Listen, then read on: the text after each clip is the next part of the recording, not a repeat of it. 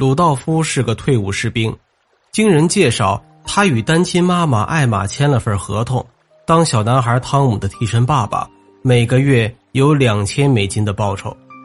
此前，艾玛给儿子编了一个故事，爸爸是一个在海外执行秘密任务的军人，任务一完成就会回来看他。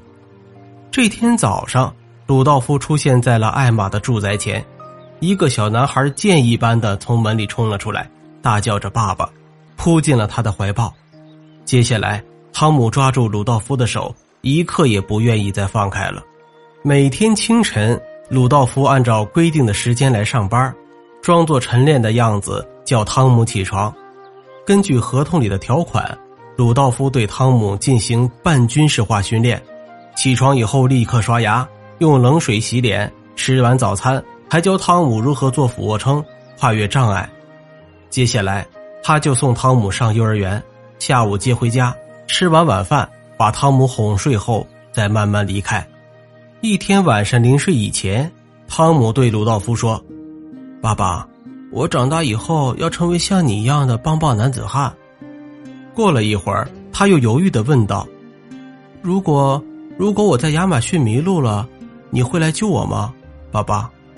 鲁道夫说道：“你长那么大了，还会迷路吗？”“会的，我还会大哭着叫爸爸呢。”“可是真正的男子汉要不能轻易哭的。”“哦，好，吧，那我不哭，但是我还会叫爸爸的。”鲁道夫的神情凝重了起来，他望着汤姆，不知道该怎么回答，最后只好说：“好吧，只要我能听见，我就会来找你。”不管是亚马逊、阿拉斯加，还是南极，在鲁道夫的陪同之下，汤姆学会了很多事情，他也越来越依恋鲁道夫了。两个月很快就过去了，合同期到了，鲁道夫对艾玛给自己的报酬很满意，但一想到要与汤姆分开，内心却是沉甸甸的。他提出让合同再延长一个月的请求，但是艾玛认为。汤姆对于父亲的直观认识已经建立了起来，也不想让他过分依恋鲁道夫，因此他拒绝了鲁道夫的请求。和孩子分离那一天，鲁道夫装作要长期出差执行任务，里里外外的收拾东西。听到这个坏消息，汤姆的眼睛立刻溢满了泪水。鲁道夫说：“我跟你说过，男子汉是不能轻易流泪的。”汤姆只好强忍着眼泪，往爸爸的包里塞着心爱的玩具和自己的画。反复的亲吻和拥抱以后，鲁道夫将汤姆交给艾玛，转身出门，但还是忍不住回头望了一眼。汤姆看到他回头，憋在眼里的泪水唰的就流了下来。他朝鲁道夫喊道：“爸爸，我改变主意了，长大以后我不去亚马逊，因为我不想离开家。”经历过残酷战场的鲁道夫从来没流过一滴眼泪，而孩子的哭喊却让他的眼泪流出了眼眶。他迅速回头，快步钻进车里，再也不敢探头看汤姆了。鲁道夫觉得自己再也无法用偷取童心的方式来赚钱了，于是他把钱存了起来，就像汤姆对他的信任保护起来一样。不久，鲁道夫找了另外一份保卫工作。但他始终不能忘记汤姆，有许多次他都不由自主的来到汤姆家附近。有一次，他真的看到了汤姆独自在院子里练习跨越，神情是那么的认真而寂寞。鲁道夫再次被眼泪模糊了双眼。鲁道夫知道，艾玛是不会同意他再靠近孩子的，他会在某一天突然对孩子宣布，他的父亲。在一次激烈的战斗中牺牲了，永远不会回来了。鲁道夫想在艾玛宣布他牺牲之前，再为孩子做点什么。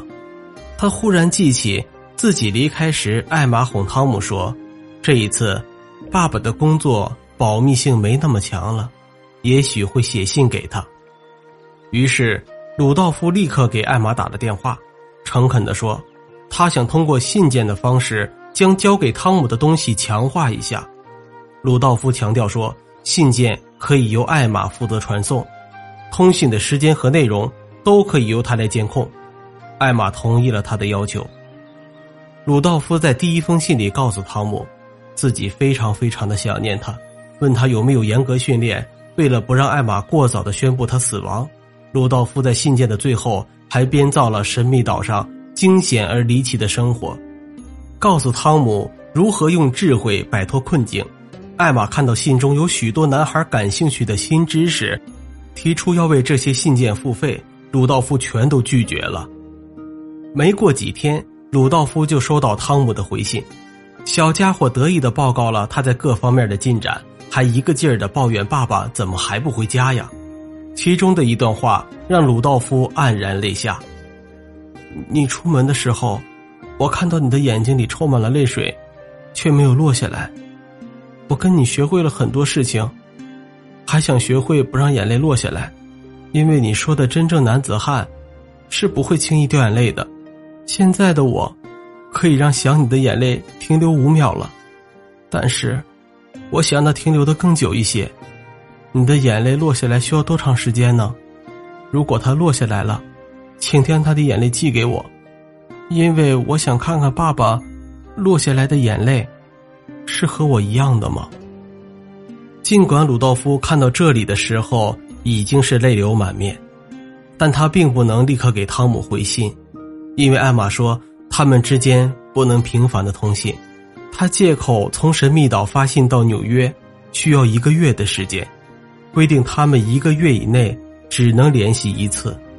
一个月的时间终于过去了，鲁道夫给汤姆回信：如果有一天我的眼泪落了下来。我敢保证，他跟你的眼泪是一样的，因为我们都是男子汉。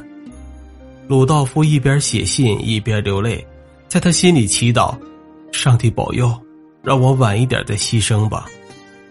再次接到汤姆的信时，鲁道夫的祷告真的应验了，信里还夹着一张字条，那是艾玛的笔记。明年同一时间，如果你愿意，还可以回家探望一次。